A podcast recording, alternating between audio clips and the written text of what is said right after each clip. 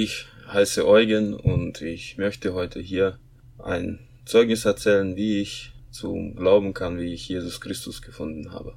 Kurz zu mir. Ich bin 37 Jahre alt. Ich bin 1981 geboren. Im Kasachstan in nicht christliche Familie. Ich habe zwei Geschwister, eine ältere Schwester, die ist drei Jahre älter und mein Bruder ist 13 Jahre jünger wie ich.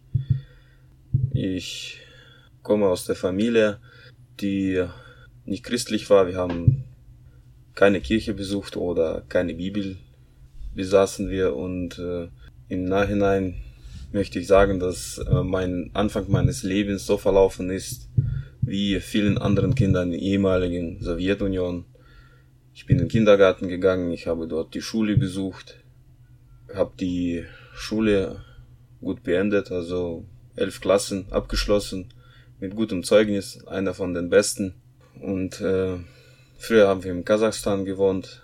Meine Familienverhältnisse waren nicht so prickelnd. Mein Vater äh, war Alkoholiker und wir sind in armen Verhältnissen aufgewachsen. Erzogen wurde ich äh, von meinem Vater, weil meine Mutter nicht viel zu sagen hatte bei uns in der Familie.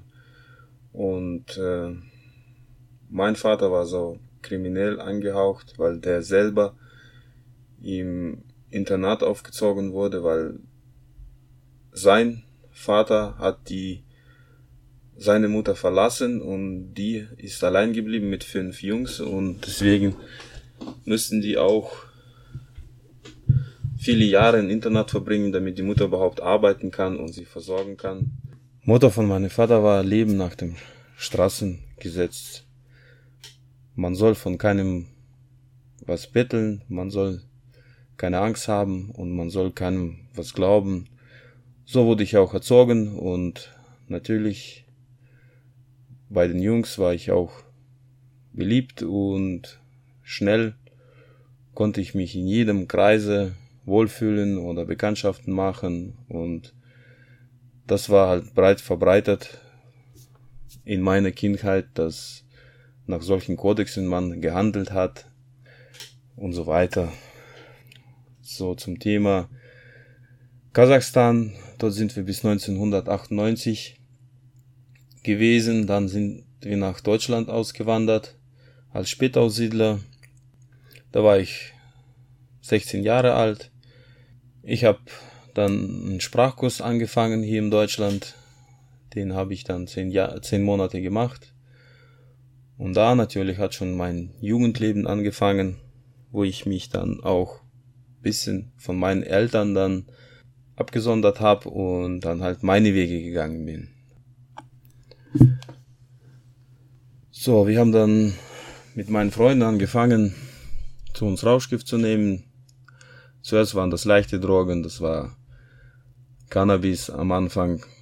Von allem anderen habe ich mich irgendwie also hab, hatte ich noch Angst gehabt mehr Alkohol konsumiert jedes Wochenende. Wir haben Diskotheken besucht und so weiter und selber uns den Rauschgift besorgt. Dann haben wir angefangen, das selber zu verkaufen.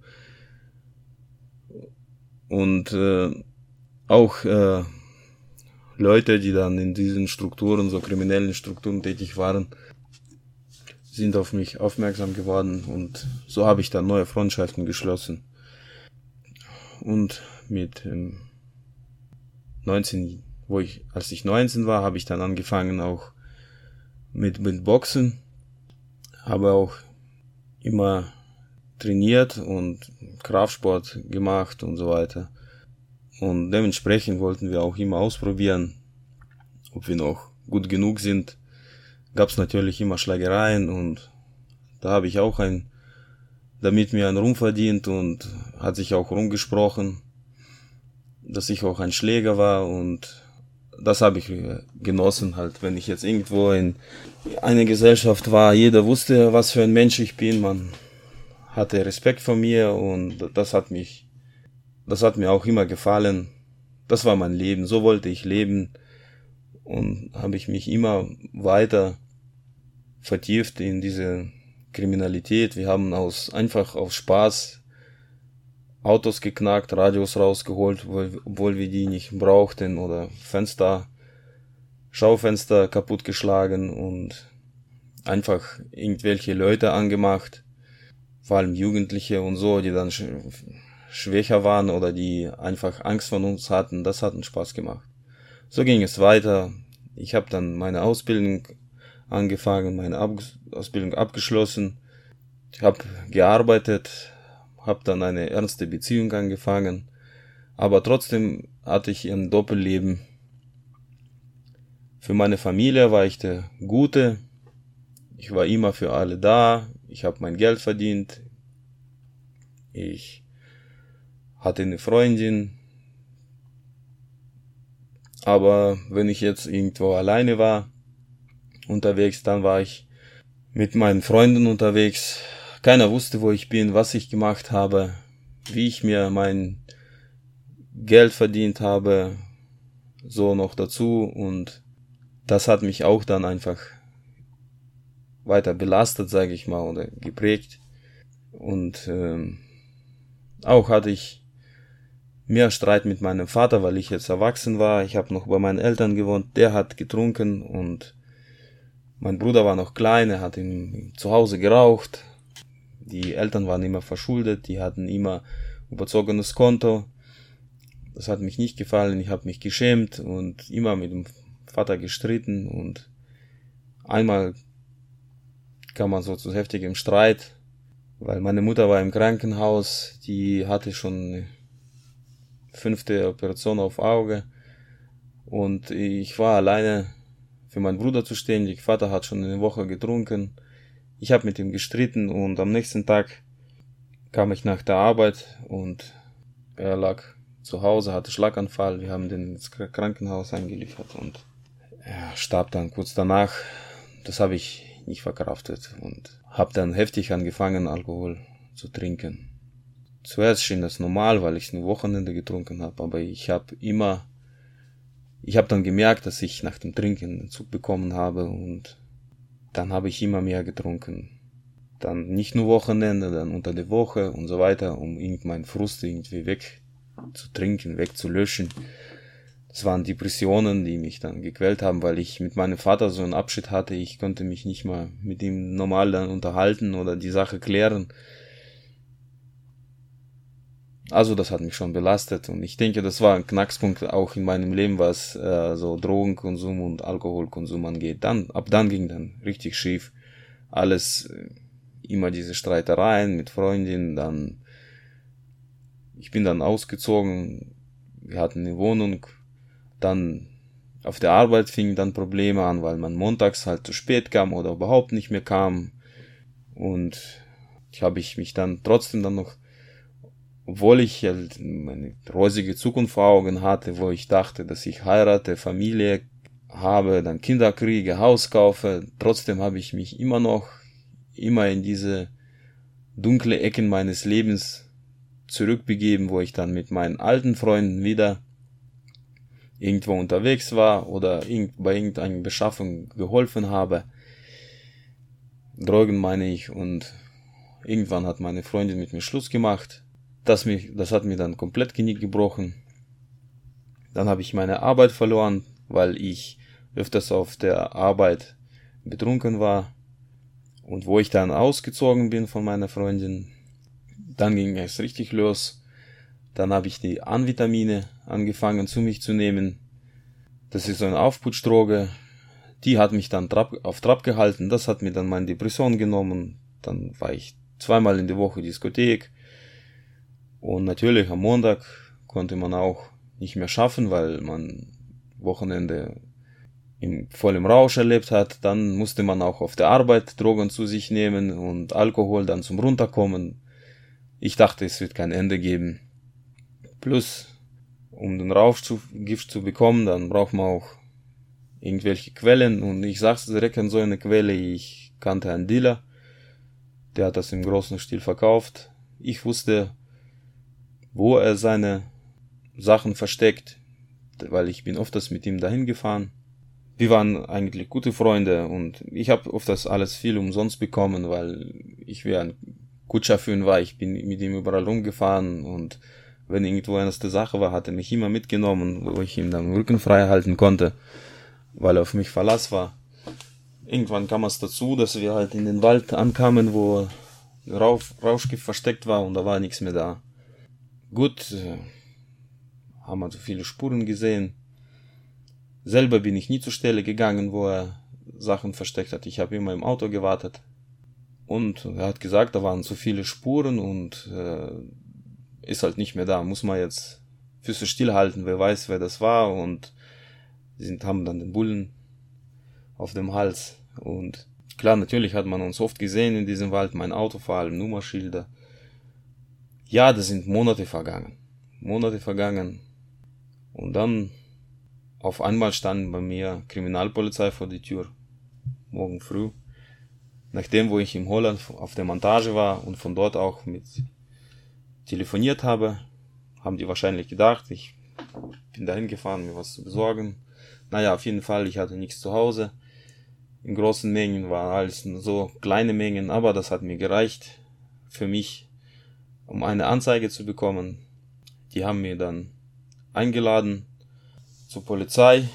Ich musste dann erzählen, woher ich das Zeug habe und dass sie mein dann haben dann haben die erzählt mir, dass sie mein Auto gesehen im Wald haben, die haben einen Zeugen und dort im Wald haben die dann Rauschgift gefunden, mehrere Kilo Rausch, Rauschgift, er hat mir Fotos gezeigt, wie das verpackt war und so und die wollten dann wissen, die haben mir gesagt, wir wissen, dass du das nicht bist, aber wir wissen, du weißt, wer das ist und deswegen sollte ich dann den da verpfeifen, wer alles hinter dem steckt. Und ich habe dann alles abgelehnt, habe nichts gesagt.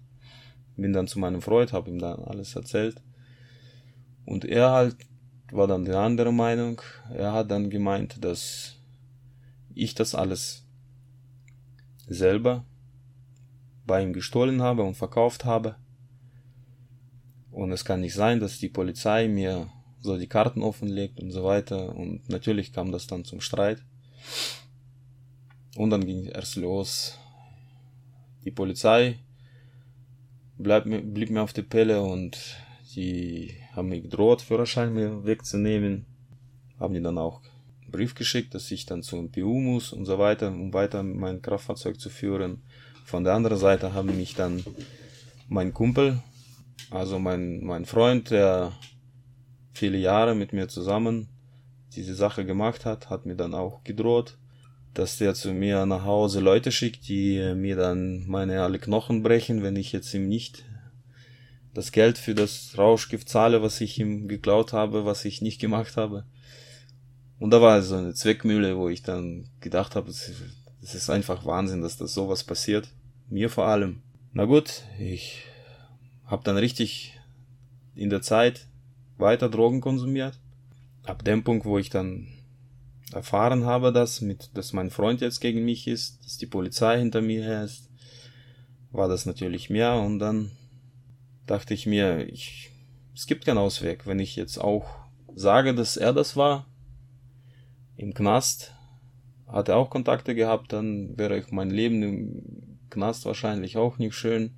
Oder so hier frei rumlaufen in Deutschland konnte ich auch nicht, weil immer dieser Hintergedanke, dass, dass er halt Rachen üben will und so weiter.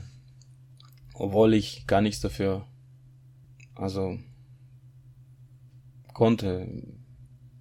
Ich war praktisch vor seinen Augen unschuldig. Vor ihm. Ich habe ja nichts genommen.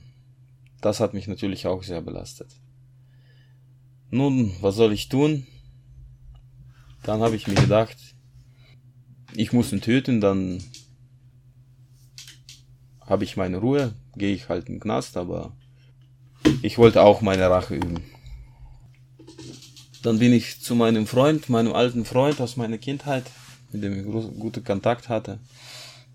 Der war auf dem Laufen, ich habe ihm alles erzählt, der war, der ist wie ein Bruder für mich gewesen, immer und bin ich zu ihm hin und habe ihn gefragt, ob er mir Waffe besorgen kann. Er hat schon alles arrangiert, ich sollte nur kommen. Abholen bin ich gekommen, dann haben wir noch Gespräch gehabt, ich war voll zugedröhnt mit Drogen und Alkohol. Ich weiß gar nicht, wie ich da hingekommen bin, das sind 300 Kilometer mit dem Auto. Waren nur Gespräche, er hat dann mich gefragt, ja gut, ich besorg dir das, du kriegst alles, okay, du kannst ihn töten, aber dann gehst du halt ins Knast, es wird bestimmt rauskommen, dass du das warst, weil die sind jetzt euch auf den Spur, weil es war offensichtlich und na gut, schlafen wir jetzt Nacht drüber und morgen hole ich die Sachen. Okay, ich bin dann bei ihm eine Nacht geblieben. Irgendwie habe ich da geschlafen und dann morgen früh bin ich aufgestanden, er war nicht da. Ich habe meine Sachen gepackt mich ins Auto reingesetzt und bin weggefahren. Ich habe keine Waffe gekauft. Das war ein guter, sagen wir, ein guter Wahl. Und ja, was soll ich dann tun? Dann habe ich mich in Verbindung gesetzt mit meinem Freund, der mir hinterher war. Wir haben dann die Sache geklärt, ich sollte ihm dann Geld zahlen. Ich habe mir gedacht, ich zahle ihm das Geld und dann ist die Sache erledigt. Hatte einiges gespart, habe ihm das Geld gezahlt. Das war richtig schmerzhaft für mich, weil da war meine Ehre gebrochen, da war mein Stolz gebrochen, war alles gebrochen und aber so ruhig, richtig ruhig habe ich mich nicht gefühlt. Er hat Geld angenommen, hat gesagt, jetzt ist die Sache erledigt, ich lasse dich in Ruhe, jeder geht seine Wege, keiner muss jetzt was, jetzt muss keiner was wissen.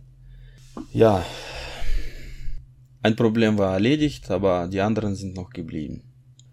Ich war drogenabhängig und alkoholabhängig. Dann habe ich, kurz danach habe ich den Unfall gebaut. Mein, ich bin aus der Kurve rausgeflogen. Da kam die Polizei, haben dann einen Alkoholtest gemacht. Ich hatte zwei Promille. War ein bisschen, bisschen weit drüber. Und bei mir wurde dann Führerschein abgenommen, ich hatte dann kein Auto, dann habe ich meinen Job verloren und jetzt saß ich da mit Haufen Schulden für mein Auto. Und dann die Polizei hat mir auch Druck gemacht und die haben auch Brief geschickt, dass ich auch, wenn ich jetzt keine, nicht die Strafe zahle, von, weiß ich nicht viel, über 3000 Euro, dann muss ich auch ins Knast. Ja, so weit ist das gekommen in meinem Leben und ich dachte, jetzt gibt keinen Ausweg mehr. Was soll ich tun?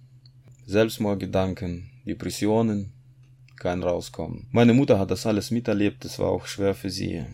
Die hat aber, die hat äh, Geschwister, ihre Schwestern, die sind gläubig und die haben ihr erzählt, dass es immer einen Ausweg gibt. Das muss man, man muss sich nur um Vergebung bitten beim Jesus und er vergibt dann die Sünden. Sie hat es auch gemacht. Sie ist dann bei uns in die Ortsgemeinde gegangen zum Baptisten und hat sich dort bekehrt. Dann hat sie angefangen auch für mich zu beten. In der Zeit. Gerade in der Zeit, wo das alles passiert ist, wo ich Führerschein verloren habe, Unfall gebaut habe und so weiter, die hat die ganze Zeit für mich gebetet. Und dann hat sie mir mich gefragt, ob ich auch nicht vielleicht mit jemandem sprechen will, der auch vieles in, in seinem Leben erleben, erlebt hat und trotzdem ein gutes Leben weiterführen kann, jetzt mit Familie und so. Ich habe es mal abgelehnt und dann nach zweiten Mal hat sie mich wieder gefragt. Ich habe gesagt, okay, er, er kann kommen, ich werde mit ihm sprechen. Da, da ist ein Bruder gekommen, der hatte auch vieles in seinem Leben erlebt, war auch früher drogensüchtig, hatte fünf Kinder und was seine Frau durchgemacht hat und dass er auch wieder sein Leben gefunden hat durch den Jesus.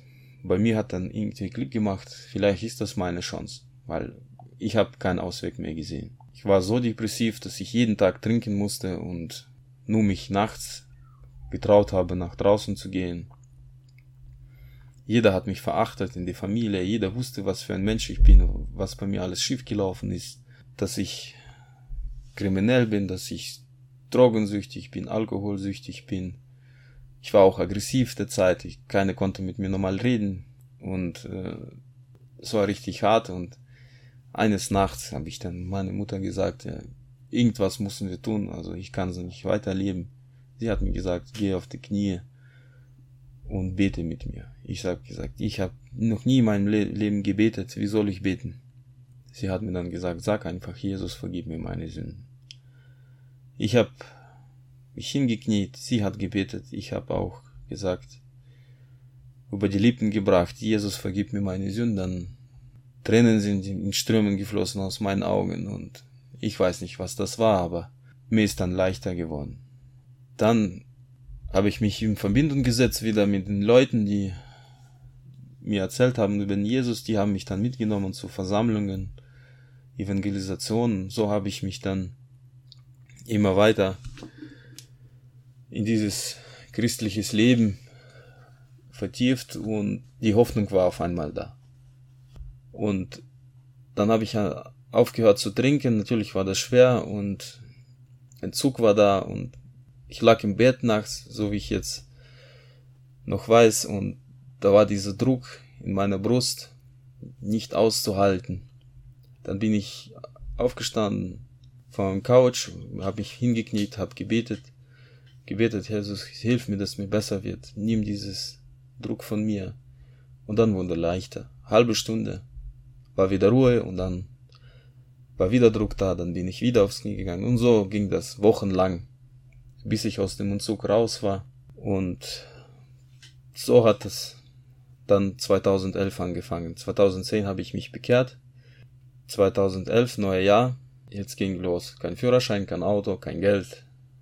Was muss man tun? Ich sag, ich habe dann zu meiner Mutter gesagt, ja, jetzt muss ich in den Knast, weil ich habe kein Geld, die Strafe zu zahlen. Dann hat sie gesagt, nein, jetzt geht's alles durch Gebet und Jesus wird uns helfen. Wir haben es auch so gemacht. Wir haben zusammen gebetet. Ich habe dort angerufen, dann haben die mir auf Ratenzahlung angeboten. Gut, jetzt muss ich Geld verdienen, um alles weg, alles auszuzahlen. Was machen wir jetzt? Jetzt brauchen wir Arbeit, wie eine Arbeit ohne Auto. Wir sind nicht in große Stadt. Nehmen die Zeitung, Arbeitsstelle suchen einen, einen Dreher. Das ist mein Beruf. Ich gehe hin, krieg den Job, fange an zu arbeiten, dreieinhalb Kilometer von zu Hause, kann zu Fuß laufen, besuche die Versammlungen, bete jeden Tag. Es geht aufwärts. Ich habe zwar nicht so viel Geld, aber ich muss nicht in den Knast.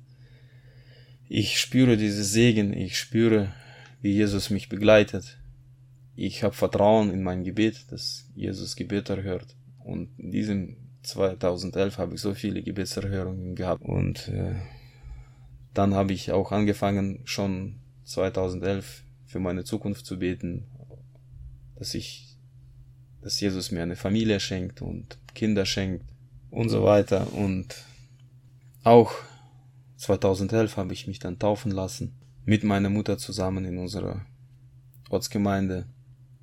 Da habe ich auch auf meinem Tauffest meine Frau kennengelernt. Die ist zu Besuch gekommen mit meiner Cousine. Erstmal war eine früchtliche Bekanntschaft, aber ein halbes Jahr später haben wir geheiratet und jetzt bin ich ein Familienvater. Ich habe fünf Kinder. Innerhalb von sieben Jahren hat mein Leben so verändert, sich so verändert, dass keiner glauben konnte, dass es sowas überhaupt möglich ist mit mir. Und wenn jetzt jemand sagt, dass Jesus immer noch keine Wunder tut, dann braucht man nur auf mich zu schauen, auf mein Leben. Ich bin aus dem tiefsten Loch rausgekrochen und habe angefangen zu leben, allein durch seine Gnade, weil er mir meine Sünden vergeben hat und mir mein neues, mir ein neues Leben geschenkt hat. Ich habe eine gute Arbeitsstelle, ich habe ein großes Haus für meine Familie, ich habe eine gute Frau, ich bin jetzt in einer großen Gemeinde als Mitglied und ich habe auch einen Dienst als Dolmetscher. Und alles hat sich nur zum Besten für mich gewandt.